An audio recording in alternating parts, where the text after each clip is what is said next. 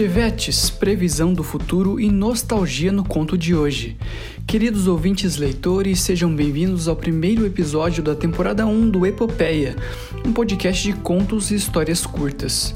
O gênero pode variar, mas você vai notar que o tema geralmente se trata de alguma situação envolvendo os dilemas e oportunidades gerados pela tecnologia algumas vezes podendo até ser perceptível a inspiração em séries como Black Mirror e Love, Death and Robots.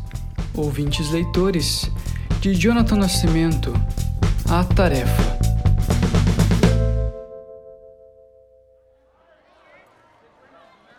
Me lembro com saudades da minha infância no Brasil dos anos 80 Crianças correndo entre os Fuscas e Fiat 47 pela rua, pais e mães as fazendo passar algum tipo de vergonha, e encontros calorosos entre amigas que, não fosse o contexto escolar, levaria qualquer um a pensar que um intervalo incontável de dias as havia separado.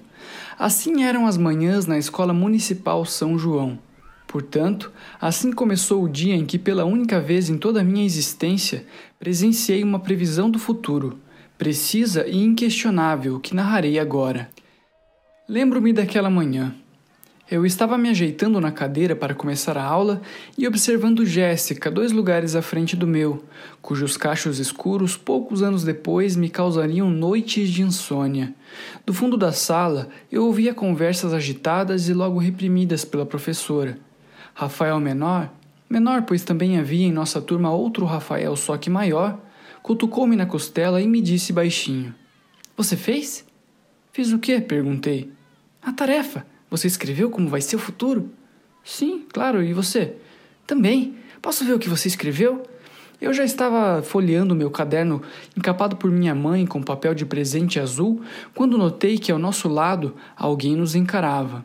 Esse era Pedro o único da turma que já tinha 11 anos, fato que explicava suas capacidades extraordinárias no futebol do recreio e, na verdade, em tudo que ele fazia. Não raramente, ele deixava todos boquiabertos ao resolver qualquer conta matemática no quadro negro, mesmo quando a professora o chamava lá para castigá-lo por estar lendo aqueles livros estranhos ao invés de prestando atenção na aula. Seus livros, aliás, eram dignos de maluco. Uma vez eu li um trecho e era tenebroso monstros que entram na mente das pessoas e as fazem venerar e depois enlouquecer. Demônios malignos e alienígenas sanguinários eram elementos frequentes naquelas histórias. Como alguém pode ler aquilo e não ter pesadelos? Para mim, só de pensar nisso me causava calafrios. Mesmo assim, ele era esperto, sabia desenhar muito bem, criava verdadeiras obras de arte usando apenas caneta Bic. Bom, pelo menos é assim que me lembro. Essa habilidade em específico era a qual especialmente o levava a conquistar a simpatia das meninas da turma muito mais rapidamente do que qualquer outro. Foi essa razão que atribuiu o motivo pelo qual Jéssica, a mesma dos cachos que observava mais cedo, desdenhou-me anos mais tarde. Pedro ganhava de qualquer um em qualquer coisa. A todo o resto de nós, restava apenas a mediocridade de quem se tem apenas dez anos de idade. O que tínhamos que fazer mesmo? Perguntou-nos Pedro. Você não fez? disse Rafael Menor, encarando-o apavorado com a ideia de ter esquecido algo de tal importância. Pedro encarou de volta sem nada responder ou expressar. Abri meu caderno e li. Para casa, trazer amanhã. Descreva alguma inovação que você acredita que estará disponível a todos no novo milênio, os anos 2000. Lembre-se de pensar no custo que essa inovação terá e tente imaginar outras dúvidas e perguntas que a professora poderá fazer. Essa não, disse Rafael. Esqueci dessa parte. Esqueceu de pensar nas perguntas que a professora pode fazer? Perguntei a ele. Não, isso eu pensei em tudo. Esqueci de pensar no custo que terá. Eu não sei o preço das coisas, como vou saber se deveria ser caro ou barato? Disse Rafael, já abrindo seu caderninho de frutas. Bom, qual foi a inovação que você escreveu? perguntei. É, começou ele hesitante, já que tanto eu quanto Pedro o aguardávamos ansiosos. Uma máquina do tempo. Pedro e eu ficamos em silêncio. Acredito que imaginando como seria um mundo em que se pode ir e vir pelos dias do calendário conforme a nossa vontade. Quanto você acha que custaria uma máquina dessas? perguntou-nos. Ah, não sei, disse. Você acha que daqui 20 anos existirá uma máquina do tempo? Claro, respondeu Rafael. Quer dizer, eu acho que já existe, mas ainda é muito difícil e perigoso. Daqui 20 anos todo mundo vai poder voltar para o tempo dos dinossauros ou ir para o tempo dos carros voadores. Eu não tenho dúvida. Eu só não sei quanto isso vai custar. Você acha que em 20 anos teremos máquinas do tempo, mas não teremos carros voadores? Perguntei a ele.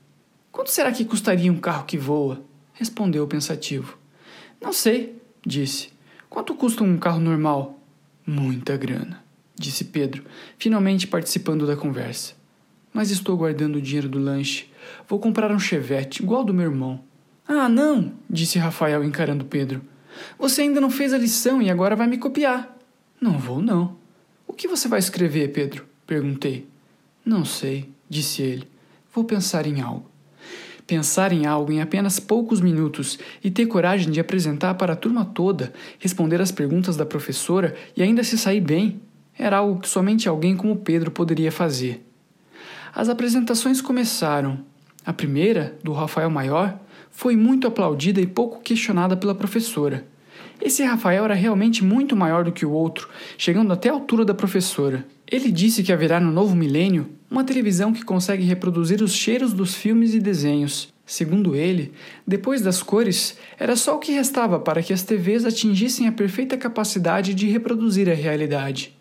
Mais apresentações vieram e muitas coisas interessantes surgiram, como um aspirador de pó que também serve para lavar louça e os mais de cinco carros voadores, que foi a convicção de inovação mais convencionada da turma. A minha apresentação foi modesta, devo admitir. Apresento a vocês a mochila jato, disse, tentando notar a reação do meu público, mas não houveram demonstrações expressivas. A professora estava pensando em alguma pergunta quando alguém no fundo da sala disse: mas por que as pessoas vão querer uma mochila jato quando se pode ter um carro que voa? A pergunta me pegou desprevenido.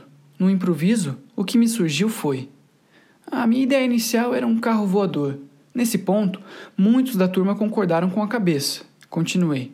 Mas aí, percebi que nos gibis, os super-heróis nunca têm um carro que voa, a não ser a Mulher Maravilha.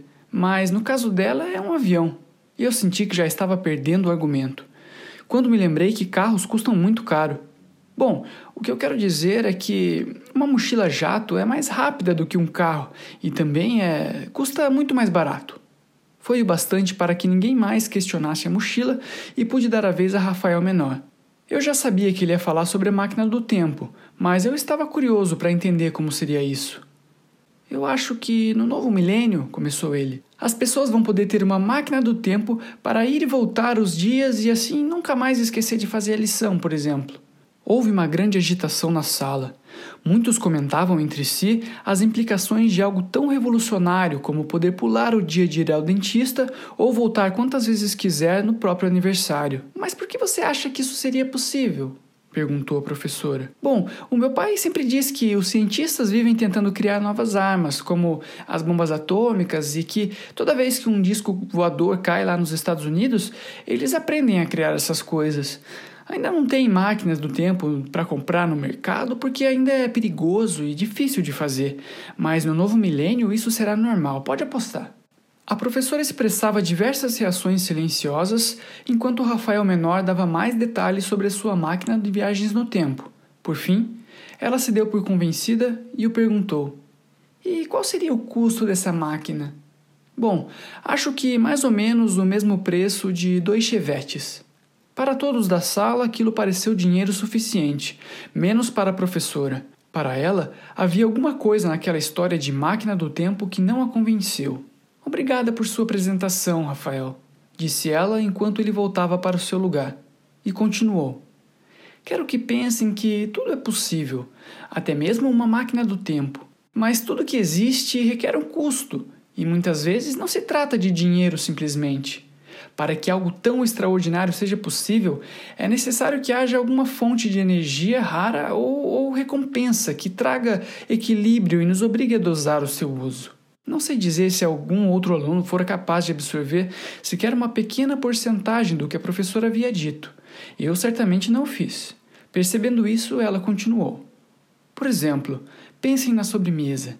Todos sabem que a sobremesa é algo delicioso, mas que só se pode comer depois do jantar. Isso porque, se vivêssemos só comendo sobremesa, não teríamos energia suficiente e viveríamos doentes. Então, para que possamos chegar ao momento de saborear um delicioso sagu com creme, temos que antes comer toda a salada e vegetais. Entendem o que eu quero dizer? Não sei se a turma entendeu de fato, mas a grande maioria fez que sim com a cabeça. Alguém pode nos dar um exemplo disso que estamos falando? perguntou a professora. E, para minha surpresa, quem prontamente levantou e respondeu foi o Rafael Menor. É como ser adulto, professora.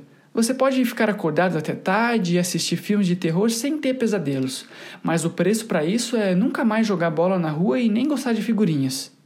Hoje, quando penso nisso, percebo como o Rafael Menor tinha realmente entendido o que a professora queria dizer.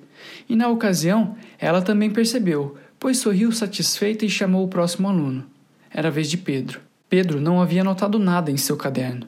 Ele ficou em pé e foi até lá como se estivesse preparado para atender prontamente a qualquer chamado que a vida lhe fizesse. Ele serenamente começou a falar e ninguém o interrompeu ou fez perguntas no final. Lembro-me agora que aquelas palavras foram estranhas e sem sentido na época. Me pergunto como, afinal, alguém com apenas 11 anos fora capaz de entender o rumo do mundo e tão delicadamente apresentá-lo a nós. Pedro era realmente um desenhista incrível, pois naquela manhã ilustrou perfeitamente o destino de toda uma geração usando apenas palavras. Eu sei que o Rafael Menor se tornou um importante gerente de supermercados e que Jéssica foi morar em outro país, mas não sei o que o futuro fez com Pedro, que até os dias de hoje me vem à memória dizendo: Eu acredito que muitos avanços na ciência ocorrerão nos anos 2000. O novo milênio trará aos humanos habilidades nunca antes vistas por nossa espécie. Eu apresento a vocês o poder do pensamento. No futuro, você poderá ir a qualquer lugar e ao mesmo tempo permanecer em casa. Não terá nada que você não saiba, porque tudo o que é possível saber estará na sua mente, praticamente na mesma hora. Todas as pessoas poderão conversar entre si, mesmo estando longe, e não precisarão nem falar como no telefone. Se quiser assistir um desenho, não importa que seja a hora do jornal, a TV vai entender o que você quer. Se quiser se divertir em outro lugar ou se mudar para um mundo que não existe com seus amigos, você estará lá em um instante. Mas, como a professora disse, tudo tem um preço. Fazer todas essas coisas com a sua mente pode ser perigoso. Quanto mais você usar esse poder para estar em outro lugar ou falar com alguém que está longe, mais apagado do lugar em que você realmente está você fica. Aos poucos, você vai desaparecendo. Nem mesmo os pais poderão ver os filhos ou os filhos ver os seus pais. Pode até chegar o ponto em que você vai sumir completamente e ninguém mais vai te ver ou lembrar que você existiu. O mais assustador é que, se isso acontecer com você, você não perceberá, pois também esquecerá de tudo e continuará a vagar como se essa sempre tivesse sido a sua natureza. E nesse ponto sem volta, você se torna um tipo de fantasma que atormenta as pessoas, podendo até as causar dor ou irritação, mesmo sem que você exista de verdade ou perceba que não existe.